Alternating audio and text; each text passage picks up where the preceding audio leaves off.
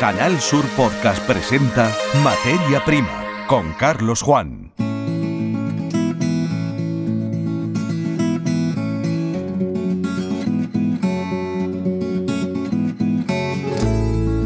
Bienvenidos a una nueva edición del podcast Materia Prima, el programa en el que desde Canal Sur hacemos un repaso más detenido a la actualidad en todos los campos, esto es, la agricultura, ganadería e innovación agroalimentaria. Lo volvemos a contar. Nos referimos a las imágenes de alimentos tirados sobre el asfalto en las carreteras de Francia por unos agricultores que asaltan los camiones que proceden del sur de este país, de la península ibérica, por lo tanto, con total impunidad, algo que no deja de llamar la atención. La raíz del problema son las supuestas ventajas competitivas que emergen tras una regulación comunitaria compleja, con muchas aristas y ciertamente muy garantista con los consumidores, que al final somos todos, en el caso de Andalucía, estos consumidores están repartidos por prácticamente toda la Unión Europea. Para complicar las cosas aún más, la sequía. Ha entrado en vigor el cuarto decreto andaluz.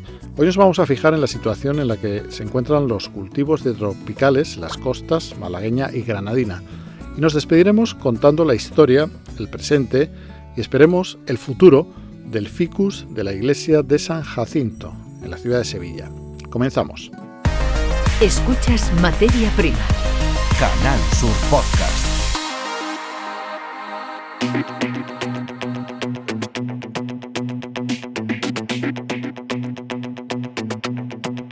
En la fecha en que este podcast ha sido grabado, 30 de enero de 2024, el tránsito por Francia para los camioneros andaluces, para cualquier camionero en cuyo vehículo haya frutas y hortalizas, es muy complicado, por los atascos y por los ataques que se han producido durante los días precedentes. Así, hemos visto remolques de camión incendiados, ruedas pinchadas, vehículos detenidos con amenazas y, consecuentemente, mercancía, mucha mercancía, esparcida por el asfalto. El origen de este episodio de protestas están las ventajas competitivas que los agricultores e incluso una parte del gabinete francés, la que tiene que ver con la producción agrícola, entienden que existe al sur de los Pirineos. Todo ello en un contexto de complejidad creciente en la legislación comunitaria en la que se atienden muchos aspectos que al final son percibidos como barreras por algunas organizaciones agrarias. El asunto final es que, por un lado, las protestas no inciden sobre la producción de eh, mercados que sí escapan a la estricta regulación comunitaria y que exportan al territorio de la Unión. Y por otro, y en el caso particular de la provincia de Almería, líder en exportaciones a Europa, la persistencia de estos atascos viarios y estos ataques cuestan hasta 75 millones de euros cada semana. Es el dato que aporta el gerente de la Asociación de Cosecheros y Exportadores, Coexpal, Luis Miguel Fernández. Ante la noticia de que se van a volver a bloquear las carreteras francesas en el día de hoy, eh, pedimos a las autoridades no solo españolas, sino también europeas, que se hable con el gobierno francés para que tome las acciones suficientes y necesarias para que se garantice la libre circulación de mercancías. Eh, ahora mismo Almería son las semanas que más está exportando frutas y hortalizas del año, prácticamente como nos dicen somos la huerta de Europa y el no poder llevar nuestra mercancía a los puntos de destino en Europa pues sería un desastre para, para nuestra provincia y para el sector productor y exportador de frutas y hortalizas español. Ahora mismo el mercado francés supone para Almería una, unas 500 eh, millones de euros, estamos hablando de unas 400.000 toneladas, pero en, el conjunto de la exportación estamos hablando de más de 2,7 millones de toneladas, lo que supone 500 millones de euros. Y si esto se confirma que los bloqueos van a seguir las carreteras francesas, estamos hablando de unas pérdidas de unos 75 millones de euros por semana. Por lo tanto, aunque estamos de acuerdo con las reivindicaciones de los agricultores franceses, porque son las mismas que pedimos los agricultores eh, españoles, los que piden los agricultores alemanes, porque tenemos una política agraria común europea donde nos fiscaliza la actividad, nos penaliza con costes y nos impone una serie de requisitos que no tienen productos, productores de terceros países, lo que está resultando es que vamos pidiendo perdiendo cuotas de mercado en Europa los productos europeos en beneficio de unas cuotas de productos de terceros países que no tienen que cumplir con ninguno de los requisitos que establece la Unión Europea. Por lo tanto, ante esta desventaja competitiva tan grande que tiene el productor eh, europeo con respecto al, de un país tercero, hace que el enfado que cada día que pasa pues se, se acentúe más en el agricultor europeo. Huelva es también una provincia especialmente afectada. El gerente de la interprofesional Freshuelva alude a la delicada situación que se da con los berries cuando viajan en camiones.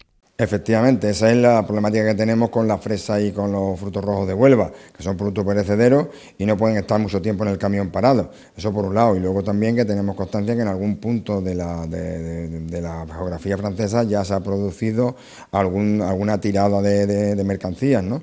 No tenemos constancia si son mercancías nuestras o son de otros países, o son verduras, o son frutas, hortalizas y demás, pero sí es cierto que se están produciendo esos, esos altercados, vamos a llamarlos, que naturalmente ya eso es con lo que nunca se puede estar de acuerdo, por mucho que, haya malestar y demás. Entendemos que cuando ya se pasa a esa radicalización y a esa actuación con violencia, y, parando a, los transportistas con, de manera violenta, mm, creemos que no, que no es de recibo. Entendemos que las autoridades europeas deben de actuar y, como se ha otra vez, de garantizar un mínimo de, paso, unos, mínimos, igual que hay en, todas las huelgas, en las manifestaciones y demás, siempre hay unos mínimos para que puedan circular eh, un mínimo de mercancía para llegar a, a su destino. El conflicto, además, les ha cogido en el inicio de la temporada de recolección. Bueno, para nosotros estamos empezando, es un mes en el cual empezamos a, llegar a, todos los países ya de, la Unión Europea, como estamos comentando. Estamos empezando lo que es la, campaña, empiezan a salir ya más, fruta eh, aquí en Huelva y naturalmente entendemos que, nosotros debemos de estar en los mercados. Lógicamente las plataformas, la gran distribución y demás requiere y necesita que tengan eh, todos los días nuestra, nuestros productos allí en sus estanterías y lógicamente se está también coartando el derecho que tiene el consumidor a tener los productos allí. ¿no? Yo creo que ah, por ahí es lo único que nosotros no estamos para nada de acuerdo con ese tipo de protestas. Entendemos el malestar, lo sabemos, con la política agraria común, lo compartimos pero evidentemente eso es una cosa y otra cosa es llegar a estos extremos que se están produciendo, ¿no? y donde ya un conflicto también nacional, porque tenemos entendido que además no solo son agricultores, sino que se, pueden, se están añadiendo ya otra serie de colectivos en Francia por un motivo de la política nacional, no debe de repercutir en que nosotros también eh, tengamos esa problemática y esta situación que nos está creando. En el próximo episodio de este podcast actualizaremos la situación en torno a este conflicto en las carreteras de Francia.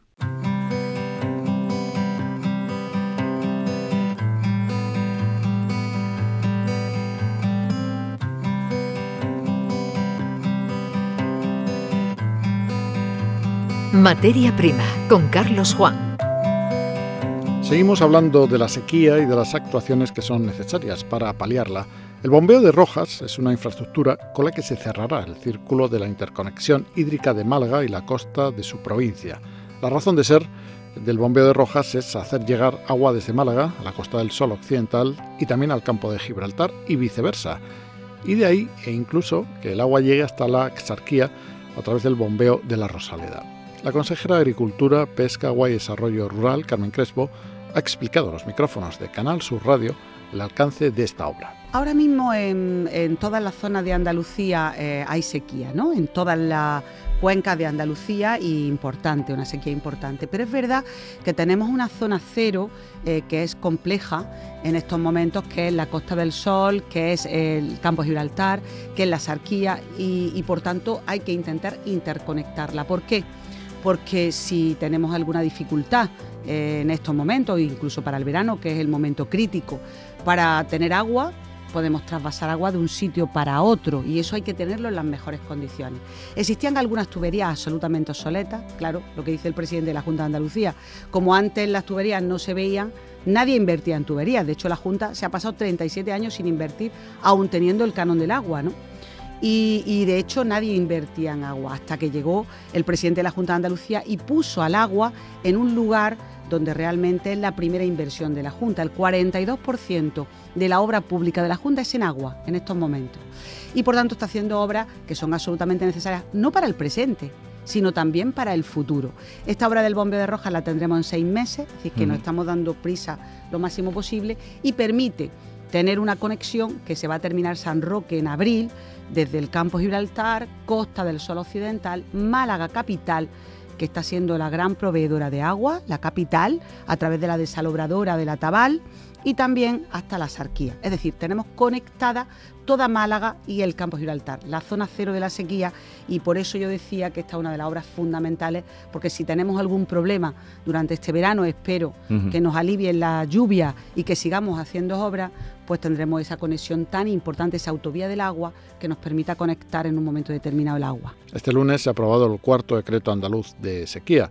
Hemos aprovechado, por lo tanto, la visita de la consejera para conocer con detalle las actuaciones que contempla este decreto. Bueno, van destinados a obras de emergencia. Fundamentalmente eh, van muchos e importantes conexiones en la zona mm, cero, en el norte de la provincia de Almería, que hay problemas importantes.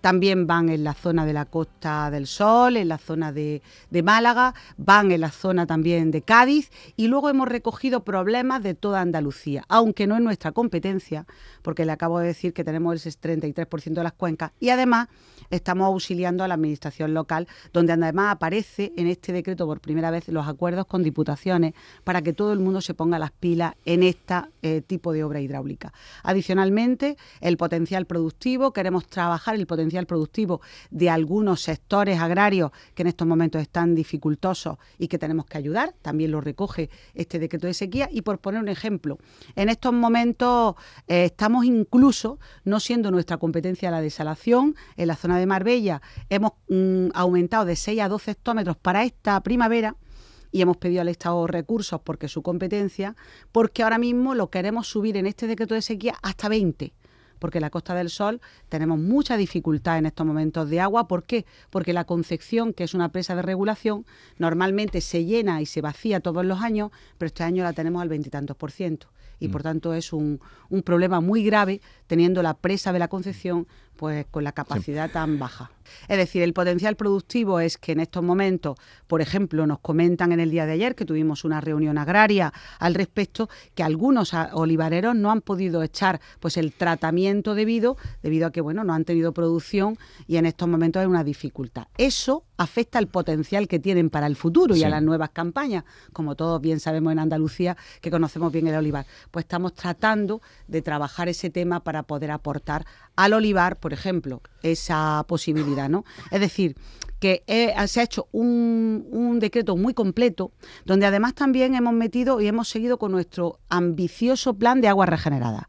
Nosotros creemos que en el futuro la agricultura de Andalucía tiene que estar equilibrada a través de la agua regenerada, para que tenga un equilibrio hídrico que hasta el momento no tiene. Entonces estamos inyectando esa agua regenerada en todos los sitios donde podemos. De hecho, aquí aparecen municipios como Jerez, importantísimo, agrario, también motril y también antequera. Por tanto, estamos intentando llegar a todos los rincones para equilibrar y además no se olviden que ese agua que aparece en agua regenerada ya no se utiliza de agua de boca y es agua que libera en el sistema. Un reflejo de esta situación de sequía la tenemos en los cultivos de tropicales de las costas de Málaga y Granada. Hablamos de la situación por la que atraviesan estos cultivos con Enrique Colilles, director general de TROPS y presidente de la Organización Interprofesional de Aguacate y Mango de España. Señor Colilles, el sector tiene problemas y muy serios, ¿no? Sí, el sector eh, está pasando problemas por la falta de agua. Esta sequía que ya vamos hacia el octavo año de sequía ya ha hecho que los problemas de la falta de agua estén generando una reducción en las producciones muy importantes. Aquí en la zona de la Sarquía la, la bajada en la producción de mango, por ejemplo, ha sido de un 80%, con lo cual eh, muchos miles de familias no van a tener ingresos este año, las plantaciones están sufriendo, muchas están muriendo y van a tardar años en, en poder recuperar porque van a tener que limpiarlas, volver a plantar, volver a esperar otros cuatro o cinco años en volver a producir y es una situación muy grave. Los cultivos tropicales. ¿Necesitan tanta agua como se llega a afirmar en muchas ocasiones? Mira, ese es uno de los objetivos de la interprofesional eh, cambiar esa idea de que el aguacate y el mango requiere mucha agua porque no es cierto. El aguacate y el mango consume agua casi como cualquier otro frutal, más que algunos y menos que muchos. Por ejemplo, es muy es similar al cítrico. Entre tener una plantación de cítricos y una de aguacates consume el mismo agua. Realmente aquí si no tuviéramos aguacate y mango seguramente no tuviésemos agricultura. El aguacate y el mango es de las pocas frutas hoy en día que tienen demanda y, y que pueden funcionar. No sirven para hacerse rico, pero sí tienen los agricultores un precio de venta mayor que el de coste. Y, y no consume mucho agua. Lo que pasa es que si solo utilizamos el agua de la lluvia, nos va a faltar agua, siempre. Producimos alimentos, la población mundial son 8.000 millones de personas, 7.000 más que hace 140 años y necesitamos producir más alimento. Tenemos, hay tecnologías para producir agua barata, sin residuos, sostenibles. Tenemos que reutilizar el agua que ya utilizamos. Eh, los índices de agua regenerada que estamos utilizando actualmente son bajísimos. En cualquier país desarrollado son mucho más altos y tenemos que actualizarnos porque los cultivos del aguacate y del mango son buenos, aumentan la capacidad de absorción, por ejemplo, de CO2, lo multiplican de una forma sobremanera. Nosotros en TROPS absorbemos 80.000 toneladas de CO2 al año, gracias a los árboles y al tipo de suelo que tenemos. Yo creo que el aguacate y el mango mejoran el medio, necesita agua, todo necesita agua, tenemos certificada la huella hídrica del aguacate y son 300 litros por kilo al año. No son mil litros por pieza ni nada por el estilo, pero sí es cierto que es un cultivo nuevo, lleva unos 30 años aquí y como es nuevo parece que el último que ha llegado y siendo un superalimento algo malo tendrá, lo cual no es cierto. Aquí si no tuviésemos aguacate y mango no tendríamos agricultura. Así las cosas, señor Colilles, ¿Qué es lo que este sector necesita? Nosotros necesitamos que nos den licencias para hacer, poner desaladoras. Poner desaladoras eh, que las podemos poner, las podemos sufragar, el coste del agua lo podemos pagar, necesitamos las licencias. Dado que la concesión de estas licencias depende de varias administraciones, ¿qué les dicen? Nos dicen que es todo muy difícil, todo muy difícil eh, y laborioso Realmente a nosotros nos gustaría tomar ejemplo de lo que hacen en las Islas Canarias, que las Islas Canarias desde hace más de 20 años tienen el agua solucionada, basado en desaladoras y en agua regenerada. El 100% del agua viene de estas fuentes y desde hace más de 20 años no hablan de agua.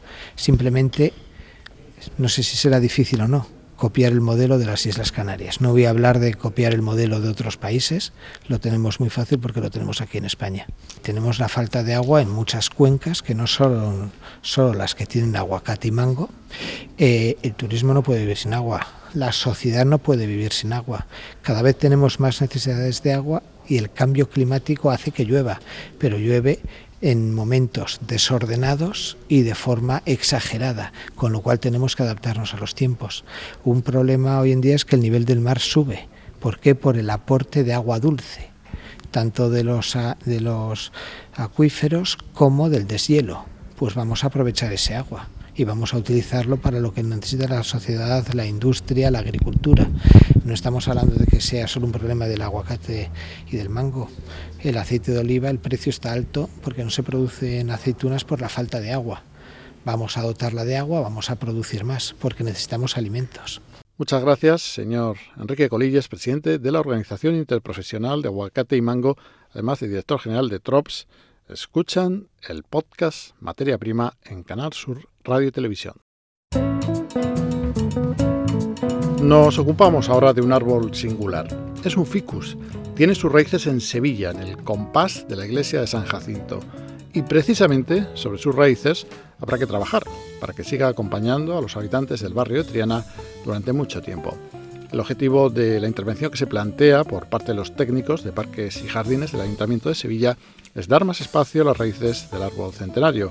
Y es que el mal estado de estas raíces es precisamente lo que más preocupa a estos técnicos. Según ha explicado, lo vamos a escuchar inmediatamente, Pedro Torrent, del área de parques y jardines del Ayuntamiento de Sevilla, se ha sometido al ficus a un tratamiento de endoterapia para suplir la falta de savia elaborada, inyectándole nutrientes que estimulen las raíces como primer paso para la recuperación. Pero también harán falta obras en el alcorque, se han realizado unas catas que han permitido comprobar que sobre las raíces hay hasta 40 centímetros de distintas capas de pavimentos que dificultan la oxigenación de esta parte del árbol. Escuchamos al técnico de Parques y Jardines del Ayuntamiento de Sevilla, Pedro Torrent. verse desprovisto de toda la copa que tenía, que es uno de los recursos fundamentales que tiene para respirar, para realizar la fotosíntesis y elaborar la savia que necesita el árbol globalmente para su, para su estado vital adecuado, pues nos encontramos con que el único recurso del que ahora disponemos como para que se recupere son las raíces. Entonces nuestro objetivo es eh, cuidar esas raíces para facilitar que, entre otra vez a estar en condiciones. De momento con las raíces lo único que hemos hecho es intentar averiguar en qué estado se encuentran, pero sí que hemos hecho eh, unos trabajos de endoterapia para, estimular esa falta de savia elaborada, inyectando una serie de, eh, bueno, pues de nutrientes para que el árbol se estimule. Y bueno, pues se ha cuidado un poco el entorno del actual parterre, limpiándolo, teniendo un mulch que le permita respirar. Y con esas catas hemos visto en qué condiciones se encuentra, se encuentra actualmente la raíz para tomar decisiones de bueno, pues hacer alguna intervención que facilite o que mejore el estado de esas raíces y el árbol desarrolle mejor. Aseguran los técnicos que todavía es pronto para definir el futuro de este histórico árbol de Sevilla. Una buena señal serían nuevos brotes de hojas en la copa que siguen sin aparecer. Aún así, ya es imposible recuperar su estado inicial porque, según los técnicos, el ficus ha sido mutilado. El pasado año 2023, el Ayuntamiento de Sevilla se hizo cargo del mantenimiento del ficus centenario, propiedad hasta entonces de la parroquia de San Jacinto. El árbol había sido sometido a una drástica tala por el peligro que suponía para los peatones, que de hecho la caída de ramas incluso había llegado a provocar eh, varios accidentes, alguno de carácter grave. Ojalá el ficus del compás de la iglesia de San Jacinto, en Sevilla, acompañe durante muchos años, conociendo el estado de este árbol Llegamos al final del podcast. En siete días estaremos en esta sección de la web canalsur.es con nuevos contenidos. Hasta entonces, saludos.